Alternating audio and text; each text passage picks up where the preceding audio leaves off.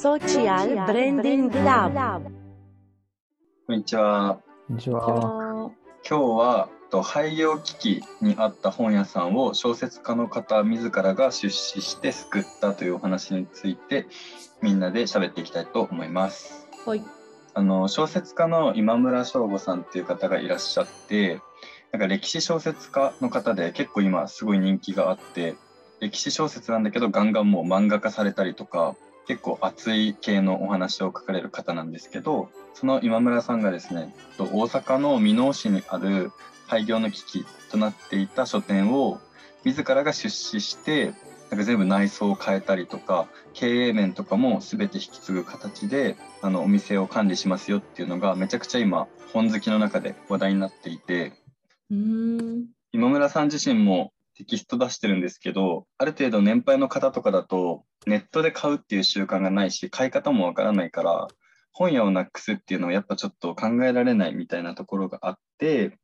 うん。うん。であと自分が小説家だからこの本業界に恩返ししたいみたいので今回この企画に至ったみたいです。なるほど。面白いなと思ったのがあの引き継ぐ時に新しい店名にすることもできたけどあえてしませんでしたっていうのを言っていてうん。うん。確かに自分がやるからには自分の名前のお店にしてもよかったんだろうなとか完全リニューアルっていうのでもよかったんだろうなと思うんですけどあくまでも引き継ぐっていうところにすごいフォーカスしてるのが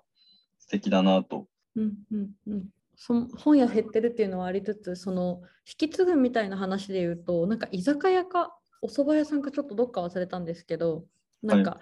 もうその引き継ぐ人がいない、もう高齢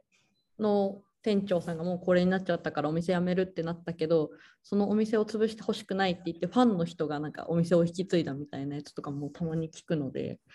もちろんなんかお店持ちたいっていうよりはなんかそこを潰したくないみたいな思いの方が強いのかなって思いました。なんか結構インスタグラマーのカフェに専門な結構カフェスタグラマーの人が監修するお店とかうん。プロデュースするお店とかは結構僕もなんか行ったりとかしたんですけどやっぱその経営のとこまで食い込んだりとかうん。あと自分のお店を新しく持つんじゃなくて引き継ぐみたいなところに思いみたいのを感じてすごいそこがエンゲージメントしてるのかなと思って。一個思ったのは別にそのそういうインフルエンサーさんがプロデュースするお店とかブランドとかを批判する意図は全くないですけどなんかやっぱそこってちょっと美味しいところを取れるというか一番楽しい部分じゃないですかコンセプト考えたりとか そのメニュー考えるとかじゃなくてその引き継ぐとかだとなんか言ったらその面倒くさい部分その経営面とかも考えなきゃいけなかったりするので結構なんか覚悟がいるなと思って好きなだけじゃやれないよなって思いましたね。でなんかオープンに向けて施工するらしいんですけどうんうんなんかその様子とかもなんかちょっと随時公開していくらしくうん。なんか結構赤裸々になんか木材が高いとかうん。なんか大変ですみたいなのを書いていたりとか。で今本も1万冊あるらしいんですけどそれを最終的には2万冊にしたいんですみたいななんか展望みたいなのも掲げていて。えなんか面白いですよね。リニューアルするっていうことだけじゃなくてちゃんとストーリーが載ってるというか。ー、うん。うん。うんうん。なんか実際行ってみた人のコメントとかも気になりますよね。本好きのいろんな人が集まるのってあんまないからリアルで。やっぱ本屋さんがそういう機能を持たせたいんですみたいなお話もされてて。うん。うん。なんかいろんな仕掛けがもしかしたらされるのかなと思ってるんですけど。結構それこそ青山ブックセンターとかちょっと名前似てますけど 結構そういうイベントとかやってる本屋さんって、まあ、ちょっとその規模が大きくないと難しいとかあるかもですけど本当キャパ的に。でもなんか本屋さんっていろいろやれること多い気がするから気になりますね。そのキラキラ系だけじゃないなんていうんですか。その幅広い年代だからこそのイベントというか。小説家の方は結構有名な方ですよね。はい。賞とか取ったりそうでとかして、すよね。うん、コメンテーターとかもやってます。ああ。幅広いイベントがどうこうっていうこともあるのかなとは思いつつももうこの方のなんかこうセセレクトというかあのそういうので結構色濃くしちゃってもいいのかなと思いましたけどねなんかここまでやられてるってことで言うと、前作の「ほにゃらら」っていう本を書くときに参考にした本一覧みたいななんかそういう棚があったりとかそういうのってなかなか他だとできないと思うのでうん、ならではってことで言うと、すごくそういうとこまでやれると、あなんかここういったことをやったっていうストーリーとなんかセットでリンクするなと思ったので、そういう方アプローチもありそうですよね。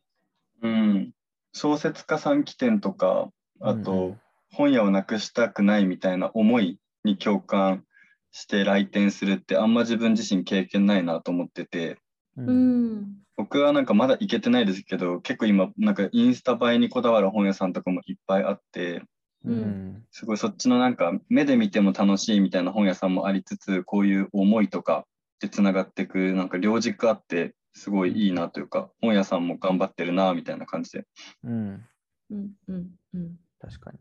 結構、え、お二人はその、ああいう Kindle とか読めます？えー全然もう読めないです漫画すらまだデジタルに対応できてないです、漫画すら。はい、みんなすごいですよね普通にもうみんなデジタルですよね今うん。どうですか、ボブさん？うん、僕も割と書籍ですね、あのリアルな。うんうんうんうん。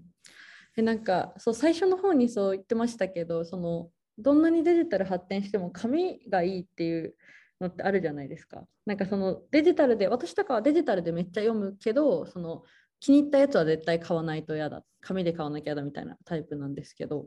うん、その住み分けというかと今ここのねあの3人でも割と2対1だったんで まだ紙派が多かったりするので売れてないとはいえやっぱ需要って絶対あるところだから工夫が気になりますよね。うん、なんか結構年配の方だと本屋さんに直接行かれる方が多いみたいなお話されてたんですけど、なんか年配の方こそデジタルの方が文字を大きくできるからいいよみたいなのも聞いたことがあって。うん、うん。確かにそっか。拡大できるのか。そうなんですよ。文字を大きくできるから老眼の方でも読めるみたいな需要もあったりして、なんか今村さんは結構その自分が作家だから結構サイン会とか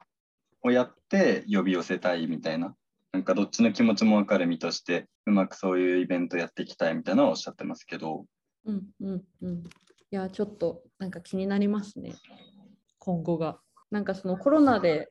どんどんデジタルのその Kindle 読む人増えるかなって思ったらなんかそうでもなんかそこまでなんかガラッと変わってもないからなんかブレましたわ個人的に。なんか デジタルシフトめっちゃ進むって思ったけどそれで言うとなんかコロナ明けて結構人の動きが出るようになってきたからリアル店舗とか売り上げ落ち込んでるところを活性化させるために小説とか本に限らずいろんなこういう動きもありそうですよね。うんうんインフルエンサー的な人が救うっていう文脈でのうん、経営もなんか今後増えてきそうなのかなって思いました。はい。ということで今回は、えっと、小説家今村翔吾さんが廃業危機の書店を救ったお話について取り上げました。ありがとうございました。ありがとうございました。